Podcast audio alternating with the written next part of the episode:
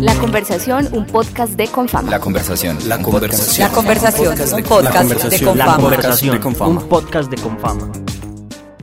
Votar, manejar sus propios bienes, acceder a la educación, obtener su diploma de grado e igualdad de derechos que los del hombre son solo algunas de las luchas que las mujeres han liderado para vivir en un país más justo y equitativo. En pleno siglo XXI, la brecha entre hombres y mujeres sigue siendo un problema de carácter social, económico y laboral. Hoy profundizaremos el tema de desigualdad de género en el mercado laboral y en cargos de poder con la periodista Sonia Rodríguez, tema que trabajó e investigó para su maestría y que fue publicado en el periódico El Espectador. Sonia, bienvenida y muchas gracias por compartir este espacio con nosotros. Hola Juliana, gracias por la invitación. Es un verdadero placer estar en este diálogo con ustedes. Sonia, antes de comenzar, quisiera que nos compartieras un poco sobre ti, que nos cuentes quién es Sonia Rodríguez, a qué se dedica y qué la mueve, qué la apasiona. Sonia Rodríguez es una periodista consumada y consumida por este oficio del periodismo al que llegué hace ya 30 años. Mi pasión en las canchas del periodismo son las noticias y las historias para llegar a la verdad.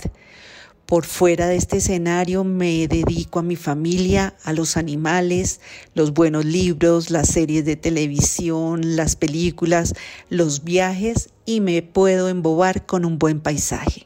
Sonia, y ahora cuéntanos cómo nace la idea de tu trabajo de maestría y de qué se trata. A mediados de 2020, el país conoció la existencia de un informe que tenía la Corte Constitucional en el que se mencionaron posibles casos de acoso sexual y laboral. Digo posibles no porque ponga en duda la versión de quienes denunciaron, sino porque el país no conoce si hubo o no hubo una sanción conversando con la presidenta de la Corte Constitucional en ese entonces, Gloria Ortiz, ella y otros magistrados me hablaron de la importancia de llevar a la agenda pública, a la de los medios de comunicación, para que así se convirtiera en un tema de los ciudadanos, el tema del techo de cristal. Esa conversación fue la semilla de lo que es este trabajo. Sonia, y más allá de la responsabilidad de llevarlo a la agenda pública, ¿Qué te llevó a escribir sobre la desigualdad de género? ¿Qué fue eso que te inspiró o motivó? Quería saber realmente qué era el techo de cristal, cuáles son esas barreras invisibles, si realmente existen, si son inventadas, si está bien hablar de techo de cristal en el siglo XXI, si el techo de cristal es una expresión sola o viene acompañada, porque si hay techo hay un suelo una cantidad de preguntas que me empecé a hacer a raíz de esa conversación, a raíz del informe, a raíz de empezar a ver qué había sobre el tema y se me fue empezando a abrir un universo que hasta ese momento desconocía. También me inspiró la figura de la juez norteamericana Ruth Ginsburg, una mujer que trabajó por la igualdad de género, por los derechos de las mujeres, por las libertades civiles, por el aborto seguro y el Estado de Derecho. Ella en un juicio ante la Corte de Estados Unidos repitió una frase de una poeta norteamericana. Esa frase decía, no pido favor para mi sexo. Todo lo que pido de nuestros compañeros es que quiten sus pies de nuestros cuellos. Sonia, y adentrándonos un poco más en tu investigación, ¿qué resultados obtuviste? ¿Qué encontraste? Desde hace 20 años el país habla de la ley de cuotas o ley 581 de 2000 que dijo que el 30% de los altos cargos públicos deben ser ejercidos por mujeres.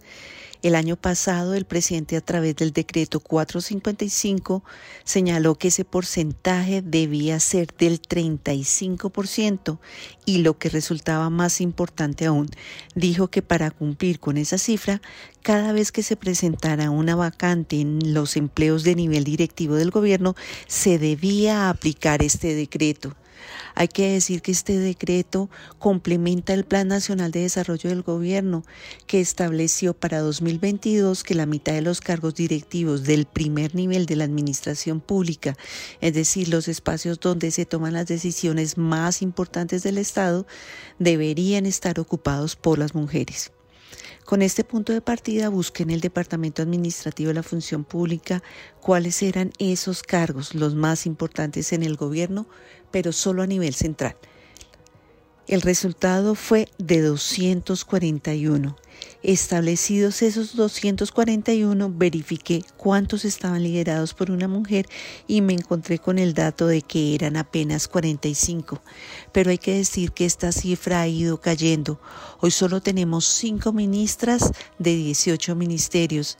Hay que recordar que este gobierno arrancó con una paridad, es decir, 9 ministras, 9 ministros. Quienes se han ido han sido reemplazadas por hombres. En octubre, cuando termine esta investigación, de 37 viceministerios, solo 11 estaban dirigidos por mujeres. En la representación de Colombia ante las 10 potencias mundiales desde el punto de vista económico, solo tenemos a dos mujeres. De los seis departamentos administrativos, solo uno tiene a una directora. Se trata de la directora de Prosperidad Social, Susana Correa, actualmente está al frente de la reconstrucción de San Andrés, Providencia y Santa Catalina. En ninguno de los cargos con ingresos superiores a los del presidente, como por ejemplo con Colpensiones, hay una mujer al frente de la toma de decisiones. Sonia, ya que mencionas la ley de cuotas y el decreto 455, me gustaría profundizar también en la promesa del gobierno que mencionas en tu trabajo, donde se asegura que la equidad de género llegará en 2022. ¿Tú cómo ves ese panorama? O sea, ¿lo crees posible y por qué? Juliana, el primer trimestre de 2021 está a punto de terminar y estos son otros tres meses que se suman a los 14 mandatos perdidos por la mujer colombiana desde que adquirió el derecho al voto sin que pueda llegar a los cargos más importantes del Estado. Ya pasaron más de 30 meses de este gobierno y las mujeres mejor preparadas de este país no han podido contribuir en los espacios de la toma de decisiones. Tengo dudas de que en los 17 meses que restan ellas puedan liberar los cargos directivos de primer orden con la siguiente advertencia. El decreto 455 que les mencioné dijo que para 2021 esa participación debía subir al 45% para que en 2022 estemos en el orden del 50%, es decir, para que haya equidad. Hoy esa participación es apenas del 17%. Dudo que podamos llegar a los porcentajes del 45%. Sonia, en tu trabajo también mencionas el reporte global de brecha de género del Foro Económico Mundial. ¿Consideras de pronto, al igual que se menciona en el informe, que los jóvenes tienen puntos de vista más progresistas sobre la igualdad de género y por qué? Los jóvenes son más progresistas porque su realidad es diferente. Ni ellas ni ellos crecieron en un mundo diferenciado por las muñecas o los carros. Su apuesta de vida es por ejercer un oficio o una profesión que sea competente. Infortunadamente hay que decir que si esto pasa en el gobierno, en el sector privado la radiografía es más catastrófica. Las mujeres ganan un salario menor por el mismo trabajo y apenas un 17% de las empresas está liderado por una mujer. Sonia, ¿cuáles consideras que son los principales retos para alcanzar una equidad de género en las empresas y también en cargos de poder dentro del Estado? Son muchos los retos, pero después de ver lo que está pasando, no puedo dejar de pensar cuál es el papel que está jugando la academia. Por ejemplo, si yo fuera rectora de una universidad, de un centro académico, de un centro de pensamiento, de una asociación, de una agremiación, le enviaría al presidente y motivaría a mis colegas también a hacerlo, a enviarle un listado con los nombres de las mujeres más capacitadas, las mejor preparadas para ocupar los cargos más importantes del Estado. La academia está para formar, para acompañar, para impulsar, para proyectar. No se trata solo de contabilizar semestres. Yo no creo que ellos tengan duda de lo que están haciendo en las aulas. Por momentos me imagino separatas en los diarios de mayor circulación, el día de mayores ventas, con los nombres de las mujeres más preparadas de este país. Eso me parece alucinante. Ya para cerrar con el tema, ¿qué tan viable crees que es alcanzar una equidad de género en el contexto del Estado colombiano? A la equidad vamos a llegar. La pregunta es cuándo, cuántos años van a pasar, cuántas décadas. Necesitamos que el Estado y la sociedad jueguen en nuestra cancha, ¿Por qué el cuidado de la familia debe ser un tema exclusivo de las mujeres? ¿Por qué se critica a las mujeres que no quieren ser madres? A quienes privilegian su desarrollo profesional, a quienes quieren vivir solas. Para que haya equidad necesitamos cambios culturales profundos y esos cambios comienzan en nuestros hogares.